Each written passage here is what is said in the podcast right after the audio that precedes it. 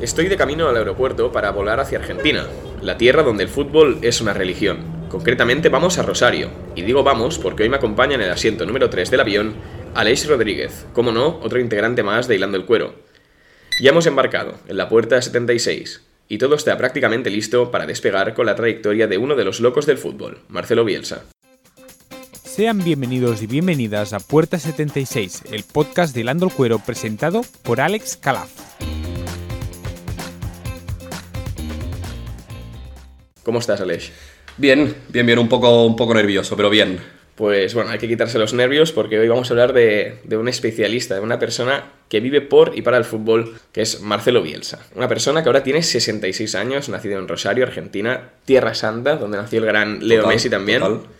Y que ahora está sin club, tras ser despedido del Leeds United, que consiguió devolver a la Premier League hace dos temporadas tras 16 años sin lograr.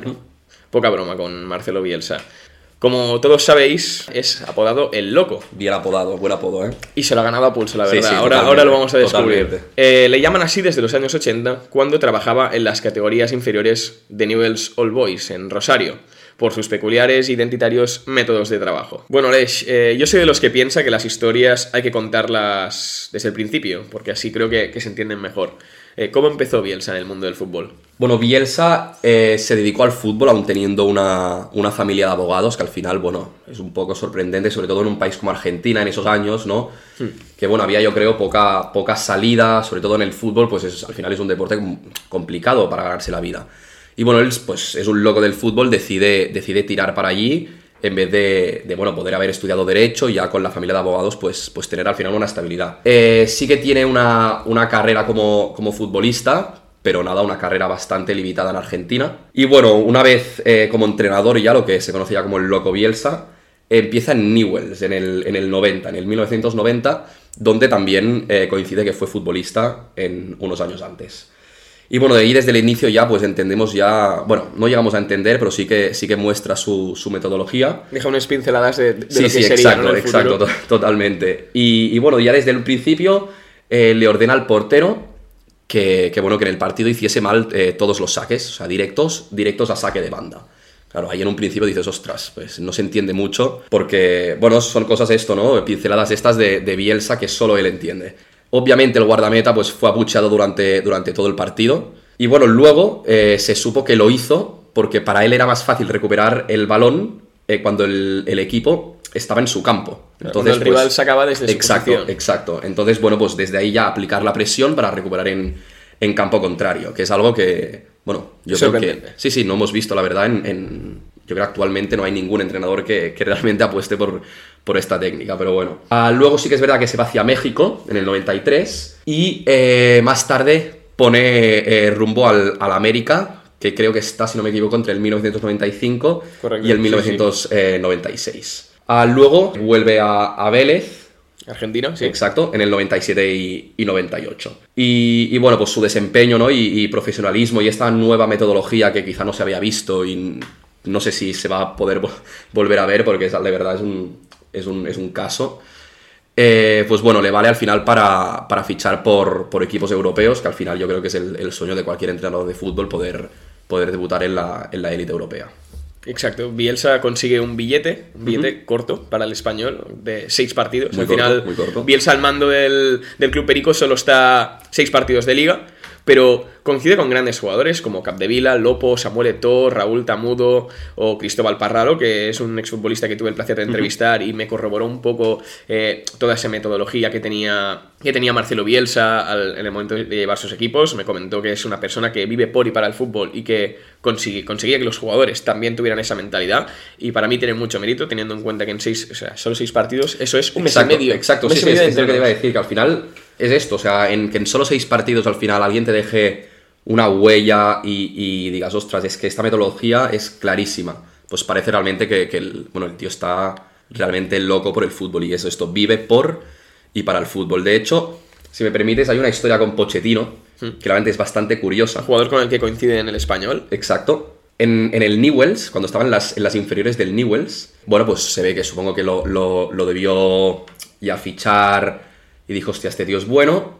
Total, que lo ficha con 13 años para, para el Newells. La cosa es que fue a casa de los padres a las 3 de la mañana, son las 3 de la madrugada, que bueno, realmente es donde ves lo loco. Son altas horas de la noche, son horas peligrosas. Exacto, llaman a sí, esa hora sí, y yo sí. pienso que ha pasado una desgracia, o que haya un Totalmente, incendio, que ha pasado totalmente. algo grave con algún familiar. Pero era Marcelo Bielsa que quería fichar a Pochettino, porque en esa época Bielsa estaba de gira por Argentina, por todos los pueblos del país, y lo que hacía básicamente es ir a buscar al bueno del pueblo. Y en ese pueblo era Pochettino. Y dijo, me lo tengo que llevar porque, bueno, Bielsa estaba en las inferiores del Newells, eh, formando equipos jóvenes, y vio a Pochettino y dijo, este me lo tengo que llevar y me da igual que sea a las 2, a las 3 de la mañana o a las Sí, 4. sí, no, total, total. Y al final, bueno, no se equivocó tampoco. no, no. Luego, bueno, pues eh, sí que es verdad que se va, se va al Athletic, pero bueno, haremos un, un Sí, paréntesis. un paréntesis porque estamos en 1998 y se va en 2011. Eh, en esa horquilla de años, entre 1998 y 2011, ocupa el cargo de seleccionador de dos eh, selecciones muy importantes en Sudamérica. La primera, Argentina, ¿no? Correcto. Sí, sí, sí. Y ahí sí que es donde realmente, bueno, en Argentina, pues tenemos muchísimos apodos. De hecho, prácticamente todos los jugadores o, o relación con el, con el fútbol tienen, tienen un apodo. Y ya se le puso el, el de el loco. El loco, ya, ahí ya lo vimos en estado puro. Entonces, Bielsa sí que era, era un, loco de los vídeos, de, de mirarse vídeos, de grabar los entrenamientos, eh, de entregar a los jugadores, bueno, imágenes, de, de acciones para corregir, ¿no? Empieza, empieza bastante esto de, de los vídeos. Lo que se conoce como un friki. Exacto, sí, sí, claro. totalmente, total- totalmente.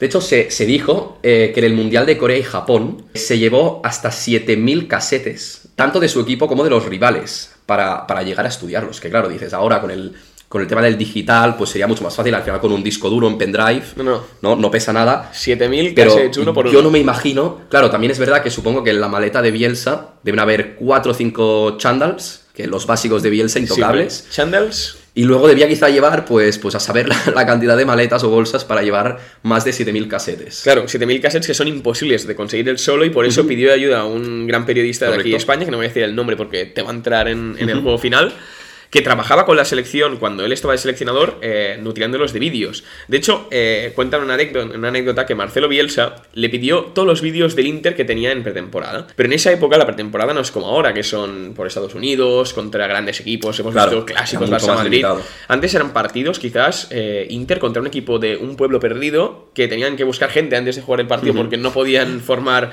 el once inicial y que ganaban 22 a 0. Bueno, pues quería esos vídeos para ver dónde jugaba en ese momento Javier Zanetti. Y consiguió un clip de Zanetti jugando de extremo izquierdo. Zanetti fue un gran mítico lateral derecho del, del Inter. Grandísimo. Para que si algún día lo tenía que poner en esa posición, el futbolista no le pudiese mentir y le dijese, oye Marcelo, yo no he jugado de extremo. Y decirle, eh, que no, toma, aquí tienes el vídeo, sí que has jugado. ¿no? Aquí lo tienes. Y él decía pues que esa era la manera de, de conseguir que los jugadores no le mintiesen. Él tenía todos los vídeos cortados, bueno, pues de cada jugador. Además, también en Argentina demuestra Marcelo Bielsa que es una persona trasnochadora. Y es que en 2001 salió a trotar a las 2 de la madrugada cuando estaban en la concentración de Argentina, escuchando un CD que él mismo se había grabado con las tácticas y, y ideas que tenía para el siguiente partido. Y al volver, pues claro, los guardias pensaban que era un intruso, que hace un hombre a las 2 de la mañana paseando por ahí que no hay nada. Y bueno, pues como es el loco Bielsa, el grito, no, soy Bielsa, no me disparen. Realmente son, son anécdotas que, que es que no, no encuentras en Que por cierto, entrenadores. ¿eh? con Argentina consiguió la medalla de oro olímpica en 2003-2004, es decir, que no solo vio vídeos, también consiguió Correcto, no, no, totalmente, totalmente. De hecho, fue un poquito antes de que llegara Leo Messi, es decir, la consiguió sin, sin él, de hecho. Llegamos al descanso de este episodio. Tenéis mucho más contenido de Hilando el Cuero en TikTok, Twitter e Instagram. Después de esta media parte, de este descanso, vamos a seguir ahora, ahora con Chile. Antes que nada, espero como siempre que hayáis cogido buena comida y buena bebida, porque Importante, importante. Bielsa seguro que estará comiendo algo. 100%. Pues tal y como íbamos, íbamos comentando, eh, aparte de entrenar a la, a la selección argentina, también tuvo el placer de, de entrenar a, a la selección eh, chilena. Y hay otra anécdota más que, bueno, si las tuviéramos que contar todas, creo que no, no acabaríamos.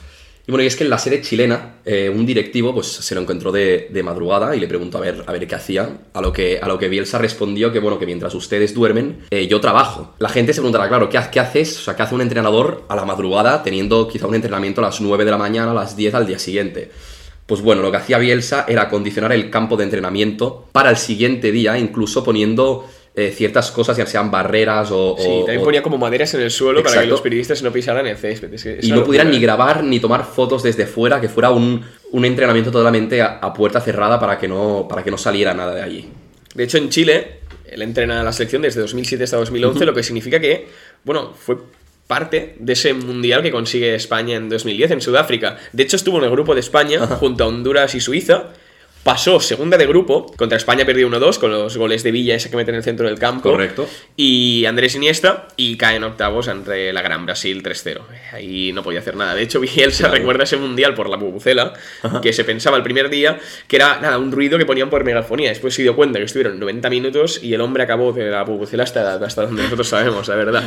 Después del mundial de Chile, ahora sí, volvemos a cerrar el paréntesis, llega el Athletic Club, que bueno, llega en verano de 2011, se va en verano de 2013 como sabemos, es un club especial, con una filosofía única y donde hay que apostar sí o sí por los jóvenes. Eh, antes de llegar a dirigir el, al Athletic de Bilbao, Athletic Club, perdón, eh, no se me enfadéis, gente de Bilbao, eh, miró los 55 partidos de la temporada anterior y dijo que 42 de ellos los repitió. Eso son más de 100 partidos. Sí, bastante Sí, más de 100 sí, sí. partidos. Se Es nota que que, soy malo en mates, pero una barbaridad. Además, el argentino eh, acondicionaba sus vehículos para que en el transporte pudiese seguir eh, viendo esos partidos y no perder tiempo. O sea, es un nivel casi enfermizo. sí, no, no, lo que te iba a decir. De hecho, tiene otra anécdota más que esto ya, bueno, al final dices, ostras, eh, tú llegas como entrenador, ¿no? Pero, pero bueno, el proyecto se construye, obviamente, aparte de- de- del entrenador y del equipo, hay una, hay una directiva, bueno, pues que es la que se encarga de, de- de llevar un poquito el club, ¿no?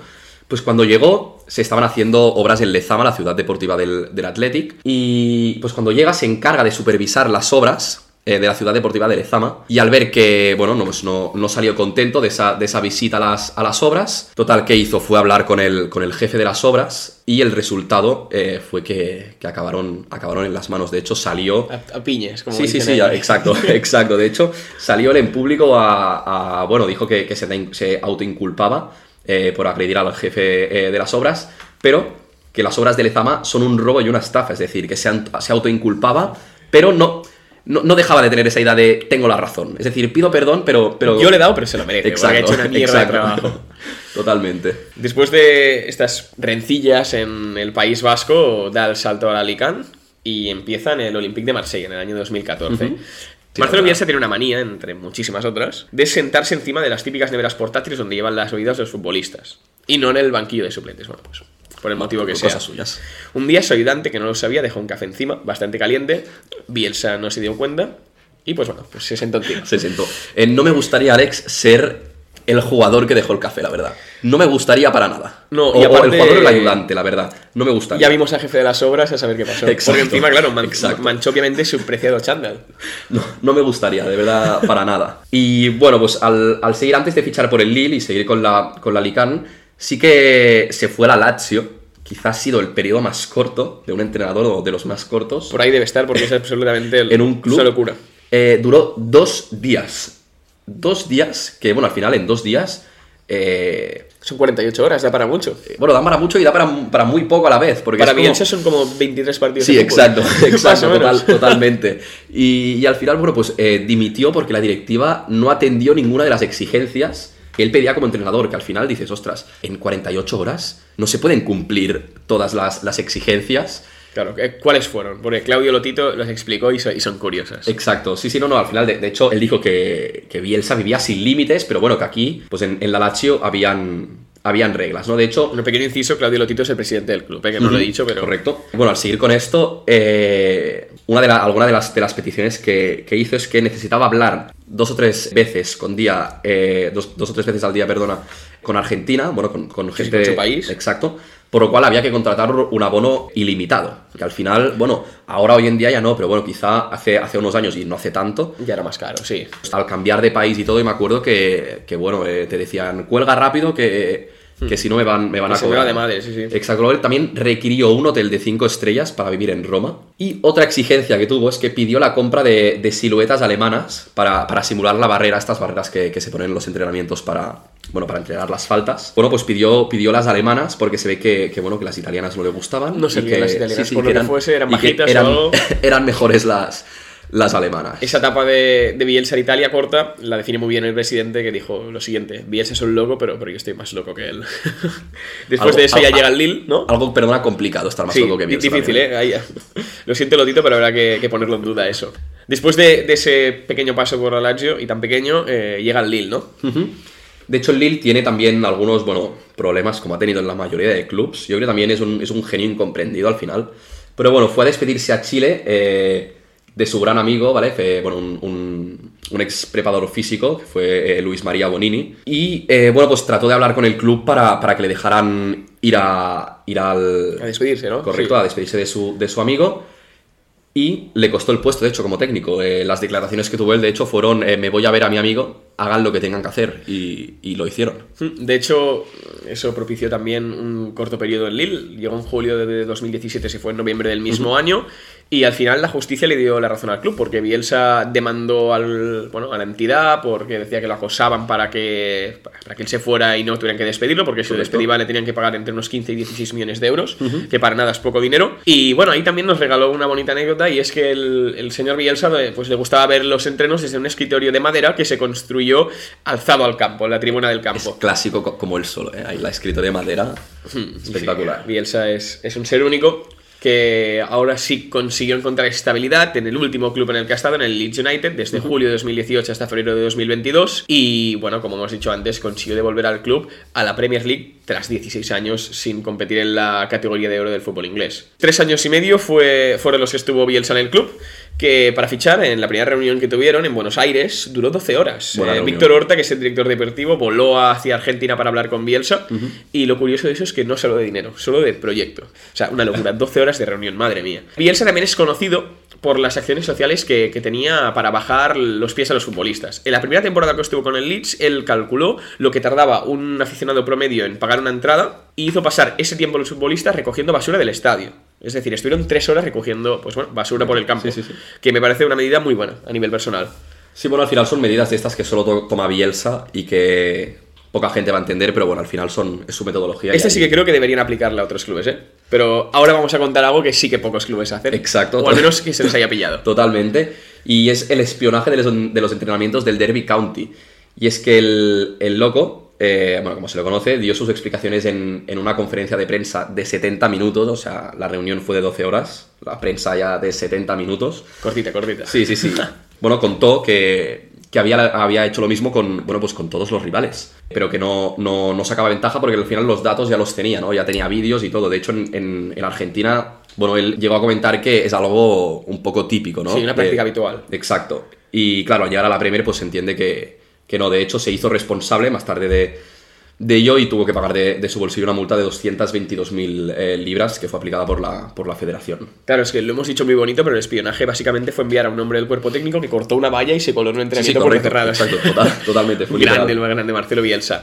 Pero también tenía estas cosas, pero era un- una persona que también abogaba mucho por el fair play. De hecho, cuando estaba acabando la primera temporada, eh, el Leeds marca un gol contra Aston Villa cuando está un jugador en el suelo. ¿Qué hace Bielsa? Ordena a sus jugadores que se dejen marcar y después ese partido lleva al Leeds a playoffs donde fue eliminado por el Derby County, que es el equipo al que Marcelo Bielsa envió a, un- a una persona a espiarlos. Eh, bueno, cositas de Marcelo, se Sí, quedó sí, sin sí. subir, renueva el contracto, el contrato con el club, dirige su segunda temporada, esa vez la, del ax- la del ascenso, y devuelve al club tras 16 años a la, a la Premier League. Sí, no, y es lo que decimos, que igual que tiene pues estos gestos que a veces, bueno, suenan un poco arrogantes, podríamos decir, luego también es verdad que es, es, es un entrenador bastante humilde. De hecho, en, en el Leeds alojaba en una casa muy modesta, caminaba eh, muchos días durante unos 50 minutos, es decir, prácticamente una hora hasta, hasta el centro de entrenamiento. Iba andando, es decir, no pedía ningún vehículo por el No, no, no. el- Y, y, bueno, los vecinos eh, ya no se sorprendrían de verlo por ahí. De hecho, muchos de ellos o sea, aseguraban que,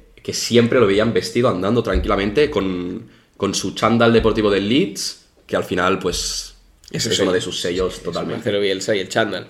Correcto. De hecho, bueno, ahí en el Leeds es lo que hemos dicho, eh, consiguió el, el primer ascenso en la Premier. Y una vez eh, la, Premier, la primera temporada eh, consigue un noveno puesto, recién ascendido, que bueno, fue al final con 59 puntos, fue una, una gran marca. La segunda temporada sí que es verdad que se desinfla un poquito, quedan decimosextos a 8 puntos del descenso.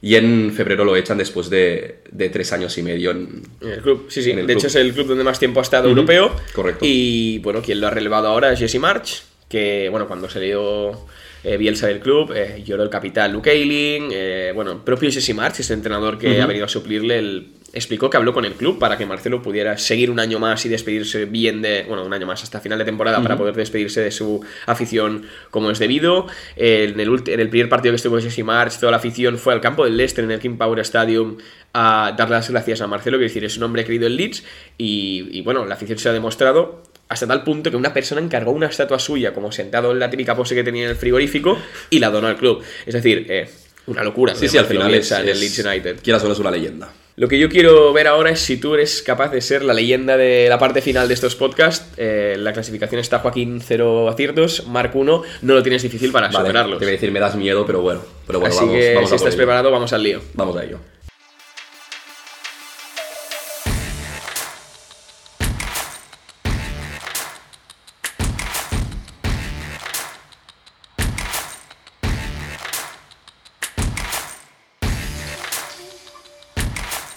Pues vamos con la parte más interesante del podcast, siempre es la que más me gusta a mí, porque os pongo en un compromiso. Te entrego aquí el silbato, cartel de minutaje, ya sabes cómo funciona, cinco preguntas, eh, tres opciones, una respuesta correcta, dos vidas. Hoy edición Marcelo Bielsa. La primera, ¿qué título no ha ganado el entrenador argentino? Eh, ¿El título de campeón de la Championship, la segunda división inglesa, la Copa de Francia o la medalla de oro olímpica? Yo diría. ¿Qué título no ha ganado? ¿Qué título no ha ganado? Yo diría que la Copa. La Copa de Francia. Correcto, una de una, primer acierto. Igualamos a Mar Núñez. Vamos, a por el vamos- podio, ¿eh? Vamos a por ello. Segunda pregunta. ¿Qué periodista español mantiene una buena relación con Bielsa, sobre todo en su etapa de seleccionador de Argentina? ¿Manu Carreño, Maldini o Miguel Ángel Román? Podría ser Maldini por, porque al final son dos locos del fútbol totales. Pero te diría que Román. Te diría que Román. ¿Te quedas con Román? Me quedo con Román. Siempre os pasa lo mismo, ¿eh? fue Maldini, hacéis la reflexión muy bien hecha y La, después la buena falláis. reflexión para quedar bien, ¿no? Pero, pero al final mal. Fue Maldini. Eh, una de dos, te queda una vida. Vamos. con la tercera. Cuando subió el Leeds a la Premier, ¿cuál era el sueldo que iba a percibir el entrenador argentino? ¿4 millones de libras, 8 millones de libras o 6 millones de libras? Diremos que 6. ¿Es tu respuesta final? El medio, el sueldo medio. Pues fueron 8, 8 millones. No está mal para ser primera temporada en, con el Leeds. ¿Sabes qué significa eso? Que no consigues superar a Mark, te quedas con un Nos acierto. quedamos en, en el empate, ¿no? Vamos con las últimas dos, lo voy a explicar rápido. ¿Qué edad tiene el loco? Lo hemos comentado al principio, son 66 años, entre las opciones también 64 y 71. Y el último, Bielsa de jugador, solo formó parte de tres equipos argentinos, en cuál no estuvo, en Independiente, en Newells o en Instituto Córdoba. Fue el Club Atlético Independiente donde no estuvo Bielsa. Correcto. Pues nada, Alex, espero que te lo hayas pasado muy bien. Eh, a mí me ha hecho mucha ilusión especial recordar las anécdotas de gran Marcelo Bielsa. Te voy a entregar ya el silbato y por favor despídete y cuando acabes pita. Bueno, pues muchísimas gracias, de hecho, Alex, para, por estar aquí. Ya tenía ganas de venir. Y nada, a ver cuándo, cuándo volvemos para, para recuperar este podio. ¿eh? Estamos, está claro que habrá que recuperarlo. Acabas de escuchar Puerta 76, un podcast de Lando Cuero presentado por Alex Calaf y editado por Eloy Rubio.